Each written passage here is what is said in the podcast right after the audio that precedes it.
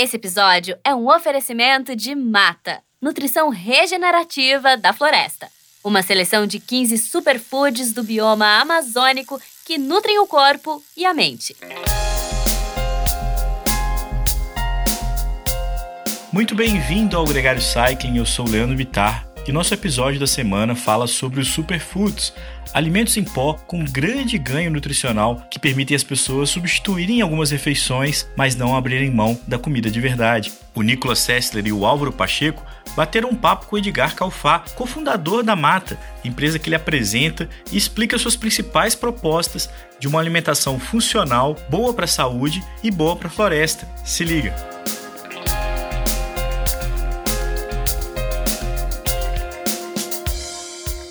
O Gregário Cycling Podcast é apresentado por Ciclorotas SP CCR, um projeto feito por ciclistas para ciclistas. Jungle e Ultra Coffee, a combinação que eleva sua performance. Plant Power, perform your best. Ciclovia do Rio Pinheiros, a ciclovia que revoluciona o jeito de pedalar em São Paulo. Saiba mais sobre nossos parceiros na descrição deste podcast.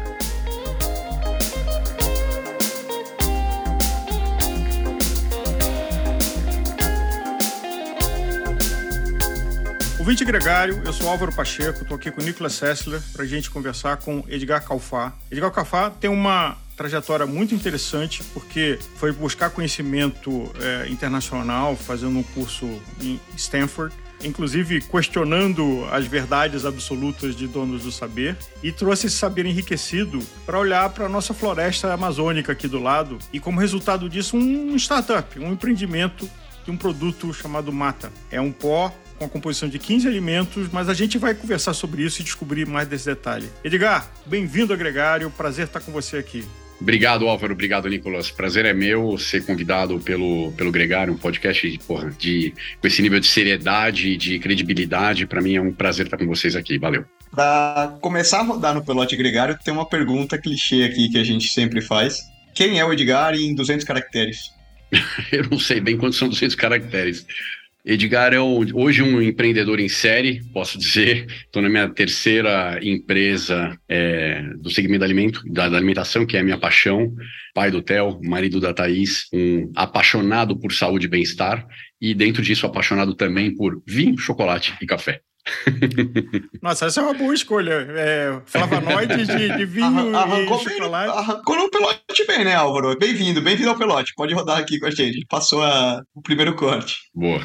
Como é que você é, te chamou a atenção de, na hora que você estava estudando nutrição, na hora que você estava entrando em contato com supostas torres de marfim, que tem muito conhecimento, mas também, às vezes, um pouco de pose, de ir lá para a floresta amazônica e criar uma conexão, entender que tipo de nutriente existia lá, que tipo de ingrediente existia lá e como isso podia ser útil para quem está vivendo em grandes centros urbanos. É, isso aí passa, inclusive, Álvaro, pela própria criação da mata, né? É, eu vou fazer um parênteses, um, uma pré-resposta, antes que eu acho que cabe bem. É, a, o meu primeiro empreendimento, que foi a Pura Vida, foi trazer os maiores superfoods do mundo para o Brasil, né? Então, a, a, a, idealização da mata, que não foi feita por mim, foi feita pelo Max, que é o meu sócio, mas eu, eu tive uma baita de uma ressonância com isso, porque ele falou, cara, a mata é 60% do Brasil, tem 25 milhões de pessoas dentro da floresta. A mata não, a, a, a, Amazônia. floresta.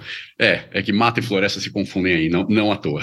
E com 25 milhões de pessoas, cara, como é que. O, o que, que a gente pode fazer para, cara, descobrir tudo, ou pelo menos uma parte, além do açaí, da castanha, do cacau, do, né, do que a floresta tem para oferecer para o Brasil e para o mundo, e incentivar isso. E na esteira, e não menos importante, incentivar toda forma de regeneração de vida, do meio ambiente, do solo, da própria floresta, do tecido social, fazendo, gerando mais valor para as famílias e tudo mais. Né? Então, é, a, a pré-resposta era essa, e a resposta agora é o seguinte: é, eu queria que fosse tão simples quanto a ideia das pessoas de como você resolveu ir para a Amazônia ou qualquer menção à Amazônia. A Amazônia, como eu falei, 60% é do país. E a Amazônia, ao contrário dos outros 40% que você se locomove com extrema facilidade, é um 60% que é um caos para você se locomover. Então, o, a, a, você mora num, num micro trecho da Amazônia, você não sabe o que tem no seu vizinho.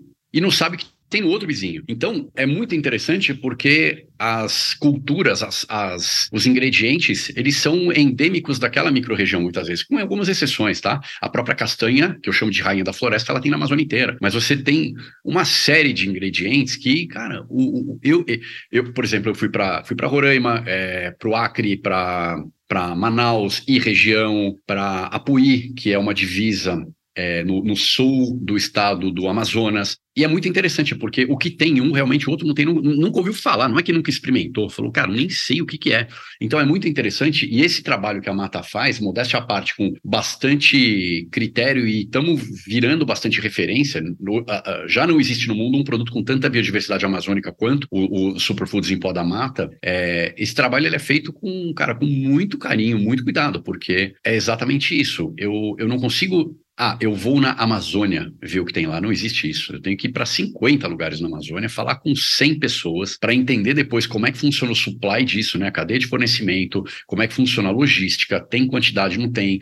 Depois tem a sazonalidade, enfim, aí tem uma série de outros entraves aí. Mas a, a, a ideia inicial foi o que eu falei há pouco, Álvaro, de é, fazer uma empresa que entregasse, do ponto de vista nutricional, tudo que a gente acredita, mas que fosse muito além e que entregasse de fato, perdão, uma regeneração para o planeta. Porque, afinal de contas, cara, a importância da Amazônia para o planeta é gigantesca. E a gente tá, tem um lance de, de uma, uma tese que é, infelizmente, parece não ser só uma tese, que é do ponto de não retorno da Amazônia, né? A hora que ela chegar entre 25, 20 e 25% de desmatamento, ela supostamente poderia entrar em colapso, e a gente já está em 17 ponto alguma coisa por cento. Edgar, quando você fala de cuidar da Amazônia, é, a primeira coisa que vem à, cabeça é atacar desmatamento, é atacar queimada, que muitas vezes é feita para monocultura, que aliás é uma das coisas para a gente falar aqui, do uso desse solo. E o que você uh, chegou à conclusão que era alguma coisa mais complexa do que isso?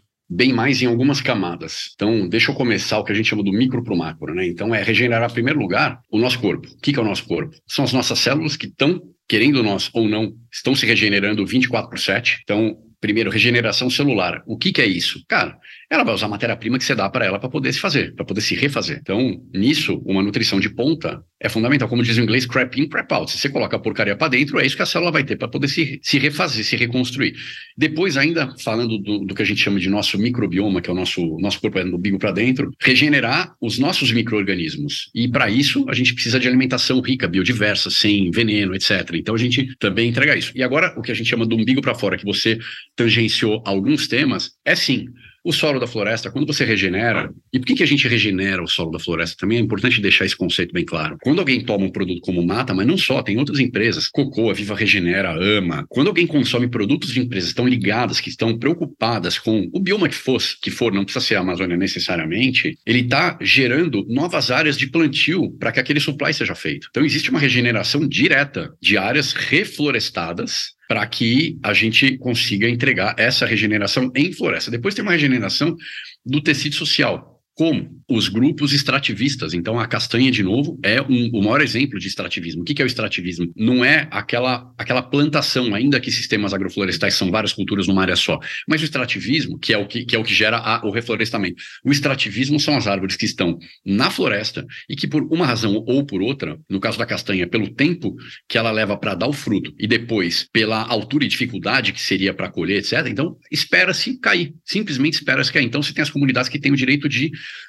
aproveitar aquilo que a floresta dá para poder fazer a venda. E aí a gente regenera, nesse caso, o muito mais pelo, primeiro mantendo a floresta em pé, então tem um ambiental aí também. Então você mantém a floresta em pé no sentido de que essas pessoas estão sendo bem remuneradas, consequentemente, elas não vão ficar tentadas, ou a tentação vai ser mais difícil de chegar, para que elas desmatem para qualquer fim, para uma monocultura, para uma pecuária. E depois, sim, a questão da monocultura, que você bem pontuou, não tem como a gente falar de mata, de sistema regenerativo da floresta, que é o que a gente denominou essa forma de produção e consumo de A a Z, sem falar da monocultura, né? A monocultura, ela destrói o solo, ela destrói o planeta, ela destrói uma quantidade de vidas inacreditável. E aí que eu falo da questão da, da, da faixa de, de do que é ou não plant-based. Cara, monocultura é, é plant-based. Esquece o que vai para animal. Vamos falar do que a gente consome. A gente consome grãos de monocultura essencialmente, né? E, então, é, é, são são grãos de monocultura que obrigatoriamente precisam de veneno, porque você não tem como aportar nutrientes,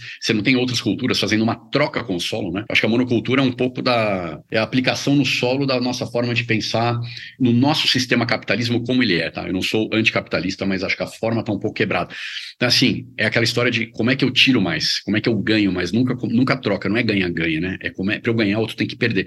Eu acho que a monocultura é um pouco isso. Os grandes produtores precisam, na cabeça deles, extrair ao máximo o solo para que eles ganhem mais, e com isso o solo fica cada vez mais pobre. Você que teve contato com o povo da floresta, com sociedades primitivas, você deve ter se deparado com coisas que são de altíssima praticidade e uso e de absoluta baixa tecnologia, digamos assim, do ponto de vista high high-tech, mas uhum. não menos sofisticados e úteis. E eu queria que você contasse, é, e a gente vai mostrar isso num filme depois, o uso do Guaraná com uma língua ressecada de peixe e como isso tem uma enorme utilidade para um determinado povo da floresta. Legal, na verdade, assim, tudo que eu, tudo que eu sempre fiz ligado à alimentação, no final é um pouco assim, na medida do possível, e na mata isso é exponencial para gente, ligando justamente o, o high-tech com o ancestral, né? Como é que a gente pega aquela, aquele alimento e, cara, transforma ele deixa ele o mais nutritivo e preservado possível, que você pega né, o alimento, que é algo ancestral, com uma tecnologia que in, in, vai na contramão dos ultraprocessados, que é uma tecnologia usada, entre aspas, para o mal, no caso do alimento, mas usada para o bem. No caso do Guaraná, que você comentou, é um pouco isso. Eles lá não consomem o Guaraná em pó. É, via de regra, principalmente os indígenas, mas não só, eles transformam o Guaraná numa barra, num bastão, eles chamam de pão. É, então passa por um processo de defumação, de compactação e vira um bastão tão duro quanto uma pedra. E eles usam isso ao longo de anos, num negócio praticamente, praticamente não estraga. E eles ralam isso na língua seca do pirarucu. O pirarucu é um dos maiores peixes da Amazônia. Ele tem uma língua que é uma lixa, literalmente, e eles ralam isso e levam para qualquer lugar. Então eles têm, cara, que dá para colocar no, no bolso uma quantidade de guaraná ali para o ano, porque é muito, muito compacto. É bem interessante isso. Voltando um pouco para o lado mais industrial, uhum. você descreveu uma série de, de diferentes pontos onde vocês vão buscar os ingredientes do mata e como fazer isso. E utiliza uma série de superfoods que tem cada um com a sua comprovação científica e, e sua, seu benefício teórico por trás. Agora, trazendo para o industrial, como você garante qualidade para industrializar um produto tão rural e artesanal praticamente, né? Vamos pensar, a matéria-prima que você utiliza pode sofrer uma variação de qualidade muito grande. Como que você entrega um produto final industrializável, vamos falar? Uhum. Você consegue colocar na, na prateleira? A pergunta é muito boa. Em primeiro lugar, a gente valida e homologa os fornecedores. É algo rural, é algo mais mambembe em alguns casos, né? A gente tem algumas frutas que são famílias que estão plantando. Agora, a gente compra e, por exemplo, metade dos ingredientes são liofilizados. O que é liofilizado? A liofilização é a desidratação por congelamento. É a forma, é o método que a NASA escolheu para que os astronautas levassem os alimentos. É a, a forma, assim, onde o alimento está mais preservado e, ao mesmo tempo, mais leve, né? Porque tirou dele todo tipo de água. Você tem algumas formas de desidratar, a liofilização é a mais nobre e, obviamente, a mais cara também. Então, a gente, com isso, garante que aquele alimento vai estar completamente preservado. Tem outros processos pelos quais alguns alimentos passam também, o cacau e o cupuaçu passam por processos bem específicos também, inclusive é uma indústria mais refinada, vamos assim, né? Você tem um cacau em pó e um cupuaçu em pó, o processo não é simples para que ele fique solúvel e tudo mais, e, e obviamente se mantenha puro e tudo mais. A castanha passa por um processo específico que também deixa ela mais preservada e, ao mesmo tempo, dá mais cremosidade para o produto final, mantém a quantidade de aporte proteico. Então, cada ingrediente tem a sua história. E eu, recentemente, na viagem que eu fui para Roraima, que o Álvaro fez a menção no início, foi justamente para dar um upgrade, para validar Plus a gente tem três fornecedores de castanha. Esse ainda, a gente ainda não comprou castanha dele por conta de qualidade. E é a nossa grande tese amazônica, tá? É uma cooperativa, os caras, caras são super sérios, mas a gente foi lá, gastamos uma grana preta do bolso, não tem nenhuma compensação de nenhuma forma, nem crédito de produto em nada. E a gente foi lá e ajustou de A a Z todo o processo dos caras. Eles vão levar ainda um ano para poder fazer. Mas é a nossa tese, entendeu? Então, é, é, tem um trabalho aí, uma via de mão dupla. A gente precisa ter abertura do lado de lá e do lado daqui gente tem que ter a vontade e a grana para poder bancar isso. Edgar, tem mais de 15 ingredientes é, no produto e tem um que me chama a atenção, e a gente falou até uh, antes do programa sobre isso, que é a stevia. Uh, se você pudesse compartilhar com a gente o seu conhecimento e a desinformação genérica que existe sobre esse produto, e até vocês uhum. escolheram o que está listado na embalagem, que é a stevia andina natural. Qual é a diferença e por que esse critério? Pra, e eu acho que eu estou tomando esse exemplo para ilustrar o cuidado de cada um dos ingredientes. E quando você fala de desmistificar, é, eu poderia interpretar de duas formas. Você tem as pessoas que acreditam que estévia é natural, ponto, então está liberado, e você tem as pessoas que já estão mais informadas, que é o contrário. Entendem que 99% da estévia do mundo é muito química, porque o processo tem uma origem, que é uma folha que é natural. Mas a partir dali é uma avalanche de químicos. Então as pessoas já associam estévia, já evoluíram, mas associam a estévia a algo na mesma, da, da, da, na mesma qualificação de ciclamato, aspartame, sulfame e por aí vai. É, e a real é que depende do fornecedor. E o nosso fornecedor, se, se vocês me permitirem, não ganho nada deles aqui, nem produto, mas, cara, com a Lorandina é um cara que eu, é uma empresa muito séria que eu faço propaganda feliz da vida, porque eles têm as premissas que a gente aplica na Amazônia, eles aplicam nos Andes. E as estévia, a estévia deles é plantada, colhida, processada por comunidades locais e passa por processos absolutamente físicos, 100% físicos, não tem nenhuma química em nenhum momento do processo. E o resultado, aplicando isso ao produto, tá? Agora falando mais do que o ingrediente, mas o ingrediente aplicado é que a estévia, no nosso produto, primeiro lugar, ela não dá nenhum retrogosto, porque a pureza dessa estévia é inacreditável. Ela não dá nenhum retrogosto. Eu desafio alguém a achar retrogosto de estévia. Segundo, ela não ocupa espaço. Um adoçante para deixar o produto com o dulçor que a gente queria, ele ocupar mais ou menos 25% da embalagem. Ou seja, você ia pagar um valor, mas um quarto daquele valor ia ser adoçante, quer dizer, fazendo mal ou não, não ia ser nutrição para você. No caso da stevia, a gente usa 0,2% mais ou menos. Então é nutrição pura, entendeu? Na, na no, no, que sobra da embalagem. Eu não preciso ocupar espaço com adoçante. Adoçante nenhum é nutrição, no máximo ele é zona neutra.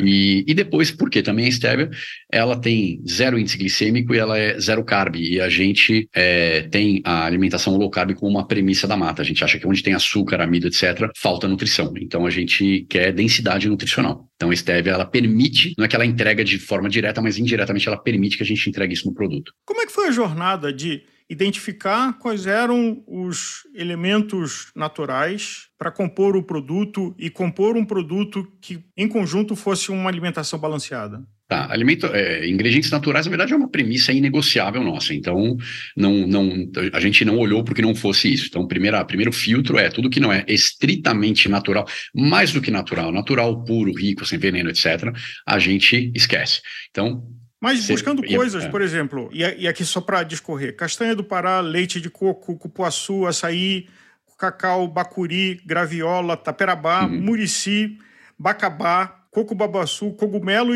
yanomani, cumaru, pimenta baniwa, é. extrato de chá verde, stevia andina. Essa combinação não é trivial. Não é que você fala, não, é fácil achar isso. Claro que teve um trabalho de P&D exaustivo aí para a gente entender como é que funcionariam essas combinações. Antes disso, teve a nossa imersão amazônica, né? A gente cavocando e cavocando as micro-regiões da Amazônia atrás de tudo que a gente pudesse descobrir de biodiversidade. Quando a gente fez isso, e não é um trabalho que acabou, obviamente, na verdade está começando, mas a gente pegou aquilo, colocamos tudo numa mesa e falou, bom, agora o que, que pode virar disso. E a gente excluiu alguns, incluiu outros, mudamos quantidades, etc. A gente fez, fez assim, sei lá, centenas de receitas até entender que receita que aportaria tudo que a gente quer. Então, primeiro macros, depois micros, né? E a começar, por exemplo, com fibra, com proteína. A gente precisava ter certeza que aquilo lá, que, a, que aquelas premissas nutricionais que a gente estabeleceu para o produto fossem entregues. E depois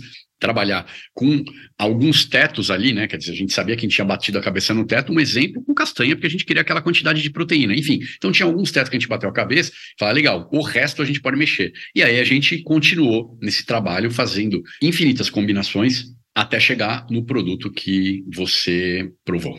Uma pergunta aqui que faltou e me veio à mente, antes de tudo, por que você criou o produto o Mata no começo da história. Porque é tudo sensacional, mas supostamente a gente tem uma série de superfoods. Você mesmo mencionou a empresa que você participou antigamente, por a vida. É, você tem uma série de proteínas veganas no mercado, você tem uma série de substitutos de alimentos. Hoje o mercado está repleto de, de produtos que bons. Uhum. Por que começar a Mata? Por algumas questões. Primeiro, porque entregava o impacto que a gente queria. Então, nenhuma outra entrega num produto tão completo o impacto, seja ele social, seja ambiental, no, no nosso caso, os dois. Segundo lugar, ponto de vista nutricional, no Brasil não tem algo parecido, que num produto só entregue esse nível, e aí nível é quali e quanti de proteína, então tem uma quantidade muito grande de proteína, dois terços da carga proteica de um whey, tem no nosso produto, sendo que ele é plant-based, e aí a qualidade é,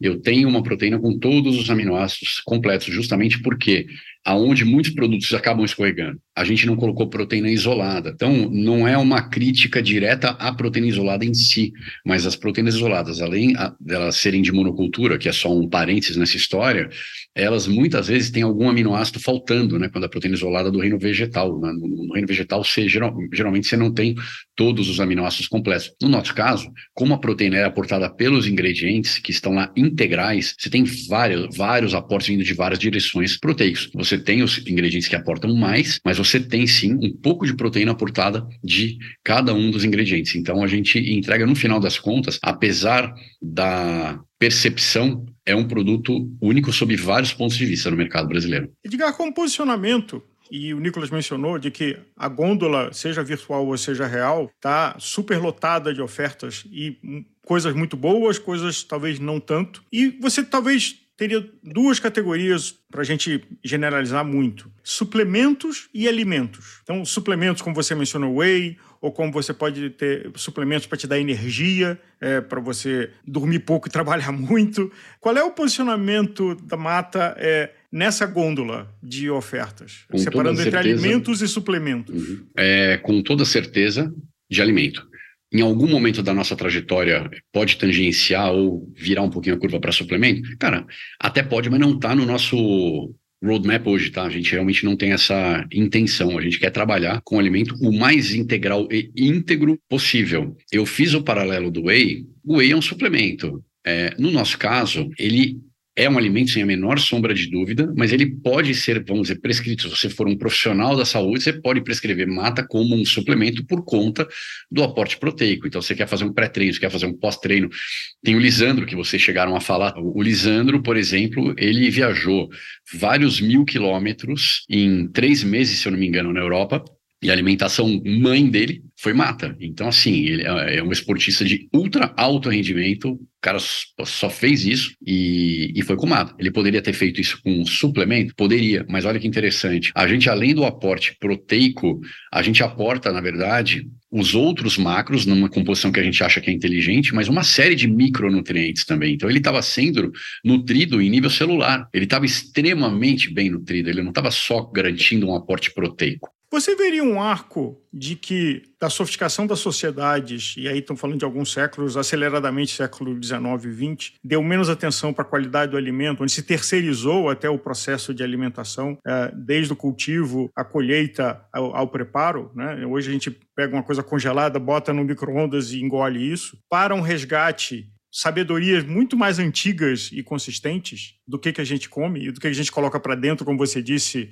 crab in, crab out, é, com toda certeza, até porque tudo no mundo é pendular, né? Então acho que a gente chegou é, tanto do ponto de vista de consciência, quanto do ponto de vista qualitativo do produto em si, do alimento em si, a gente chegou num ponto que eu espero que tenha sido, e espero e tenho, tenho convicção, na verdade, que tenha sido o ápice do junk. A gente não pode piorar mais a alimentação. A gente, o mundo é, é um mundo de pessoas doentes, né? A gente tem um, um percentual de pessoas doentes por doenças do estilo de vida que é inacreditável. Obesidade, assim, né? É o maior exemplo que a doença obesidade. É o maior, mas não só. Olha, para citar dois, obesidade e diabetes. Diabetes na década de 70, que foi ontem, era raro. Hoje, 30% dos americanos ou são é, é, diabéticos ou pré-diabéticos. É só questão de estilo de vida, estilo de alimentação. Então, eu não tenho a menor dúvida que a gente está. Na verdade, é, é, é, é, os extremos, né? Os extremos, o, o, quando chega num extremo, o outro extremo começa a puxar esse pêndulo de volta. E a gente está ampliando isso, aumentando essa consciência, aumentando a qualidade do que a gente come gradativamente, mas acho que isso aí vai ter uma. A gente já começou essa exponencialização e ela vai aumentar cada vez mais. Eu tenho essa convicção. E aí existe um, um, resgate do que, que é o natural, e a gente vai voltar a dar espaço para o natural na nossa vida em detrimento do ultraprocessado. A gente falou um pouquinho de estudos. Os estudos, todos os estudos, sejam eles observacionais ou randomizados, que avaliam os industrializados, os estudos bem conduzidos, não tem um que isenta eles de culpa. Um, seja com relação à pressão alta, por conta da quantidade absurda de sódio, seja por conta da qualidade da gordura que está detonando a gente, quantidade de óleos vegetais assim monumental, quantidade de carboidratos da pior qualidade. Então, a gente só tem um caminho, que é fazer um resgate à nossa ancestralidade. E, e isso está acontecendo e vai acontecer cada vez mais.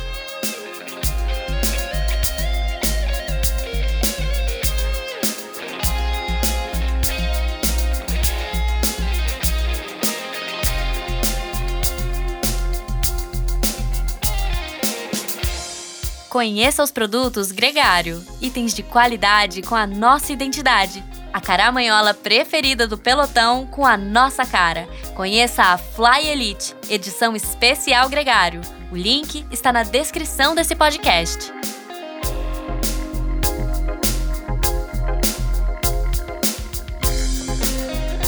Muito bem, você acabou de ouvir o Edgar Calfá trazendo para a gente um pouco mais sobre a empresa Mata e sobre a importância de alimentos saudáveis e de uma cadeia produtiva sustentável. O episódio Superfoods conta também com outras duas conversas muito legais, a história do fotógrafo Lisandro de Almeida e da nutricionista Pamela Terra, que contextualiza a importância dos superfoods dentro de uma dieta saudável. Tudo isso está disponível para você no seu play de podcast favorito. Lembrando sempre que o Gregário Cycling é um podcast com produção quase diária, quase todo dia tem podcast novo por aqui e a gente fica muito feliz com o retorno que a gente tem tido de todo mundo que escuta a gente. Então continue interagindo, continue conversando com a gente e, claro, continue ouvindo o nosso podcast. Um grande abraço para você e até a próxima.